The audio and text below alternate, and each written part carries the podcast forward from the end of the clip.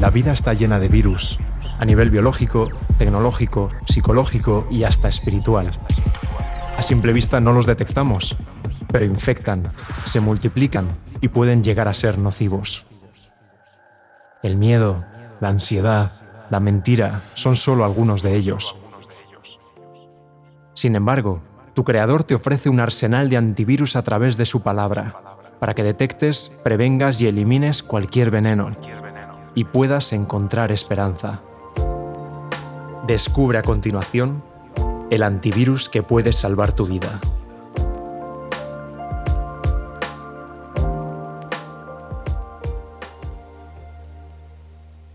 Biblia y oración por Jonathan Bosquet.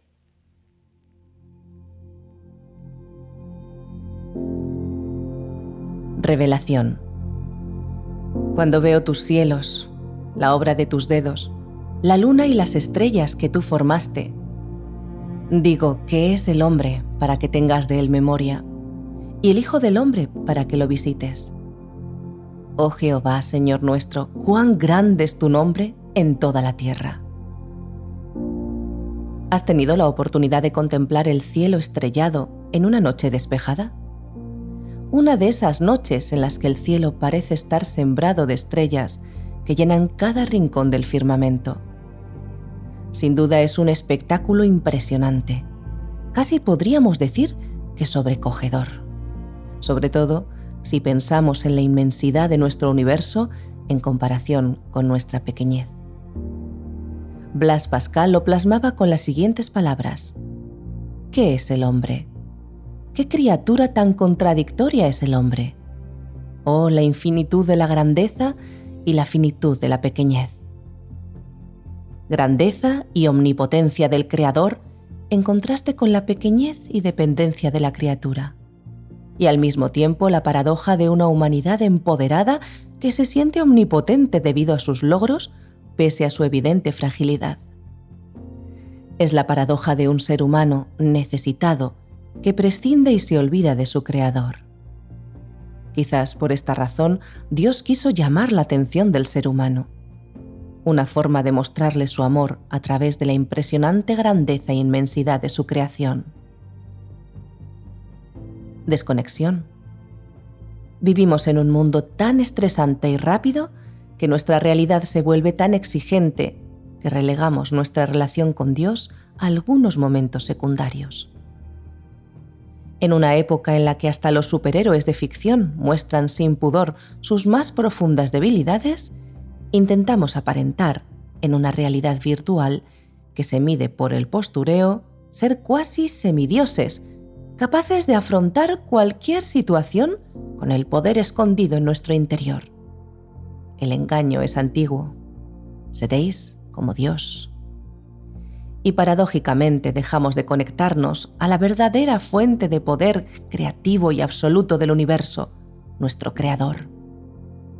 Como quien conoce a la perfección su propia creación, Dios nos llama, Venid a mí, todos los que estáis trabajados y cargados, y yo os haré descansar. ¿Cómo es posible que salgamos cada mañana corriendo de nuestras casas sin tan solo parar a conversar con nuestro Dios y poner en sus manos las ilusiones, proyectos que nos motivan y las cargas y fatigas que nos consumen. Todo comenzó cuando el ser humano decidió desconectarse del Creador. Y oyeron la voz de Jehová Dios que se paseaba en el huerto, y el hombre y su mujer se escondieron de la presencia de Jehová Dios entre los árboles del huerto. Mas Jehová Dios llamó al hombre y le dijo, ¿Dónde estás tú? parece que la pregunta sigue resonando todavía hoy. ¿Dónde estás tú? Dios a la búsqueda del ser humano que le ha olvidado, que se esconde. Pero ese no era el plan original. En su estado de inocencia el hombre gozaba de completa comunión con su Creador. Pero después de la caída no pudo encontrar gozo en la santidad y procuró ocultarse de la presencia de Dios tal es aún la condición del corazón que no ha sido regenerado. No está en armonía con Dios ni encuentra gozo en la comunión con Él. Es por esta razón que el Creador trazó un plan para restablecer la conexión. Conexión, Biblia y oración. Para restablecer la conexión era necesario restablecer también la comunicación y darse a conocer al ser humano. Y Dios, como buen creador, lo hizo de forma creativa y de formas diversas y variadas. Son muchas las maneras en que Dios procura dársenos a conocer y ponernos en comunión con Él.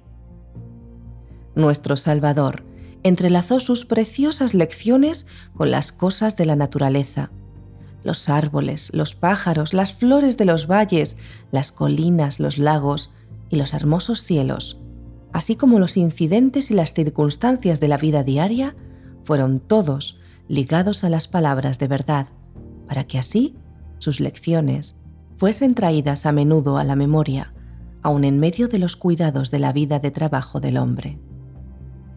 Una de ellas sería especial y acompañaría en diferentes etapas a la humanidad.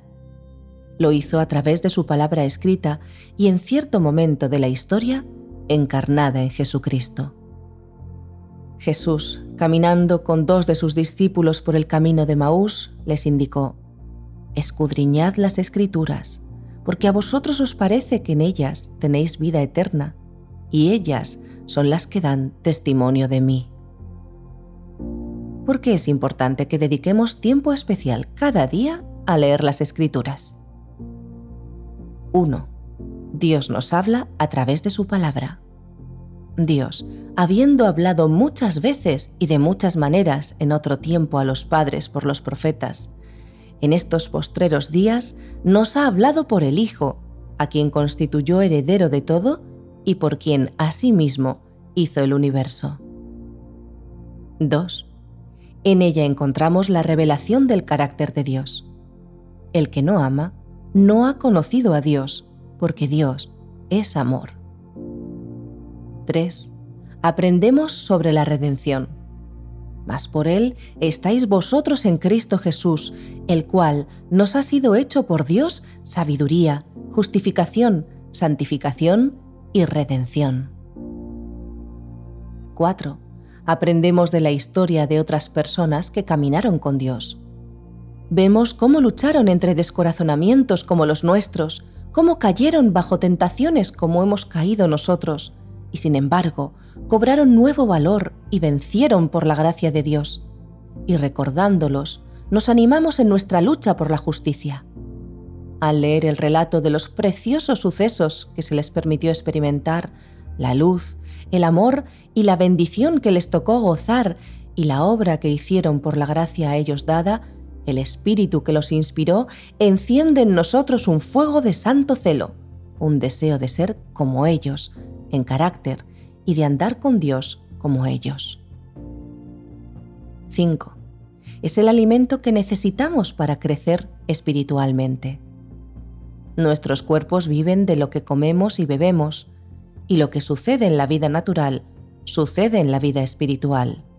Lo que meditamos es lo que da tono y vigor a nuestra naturaleza espiritual.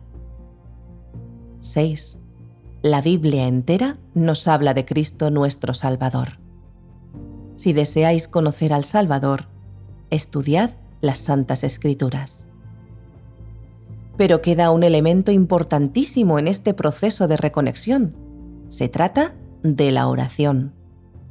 El mismo Jesús pasaba largas horas en oración enseñó a sus discípulos a orar y nos insta a través de su palabra diciendo, orad sin cesar. Dios nos habla por medio de la naturaleza y por la revelación, por su providencia y por la influencia de su espíritu. Pero esto no basta, necesitamos abrirle nuestro corazón. Orar es el acto de abrir nuestro corazón a Dios como a un amigo no es que se necesite esto para que Dios sepa lo que somos, sino a fin de capacitarnos para recibirle. La oración no baja a Dios hacia nosotros, antes bien nos eleva a Él. ¿No te parece increíble que el Creador del universo esté dispuesto a ser nuestro amigo y que esté deseando que le abramos nuestro corazón? sin duda es una propuesta que no debemos postergar.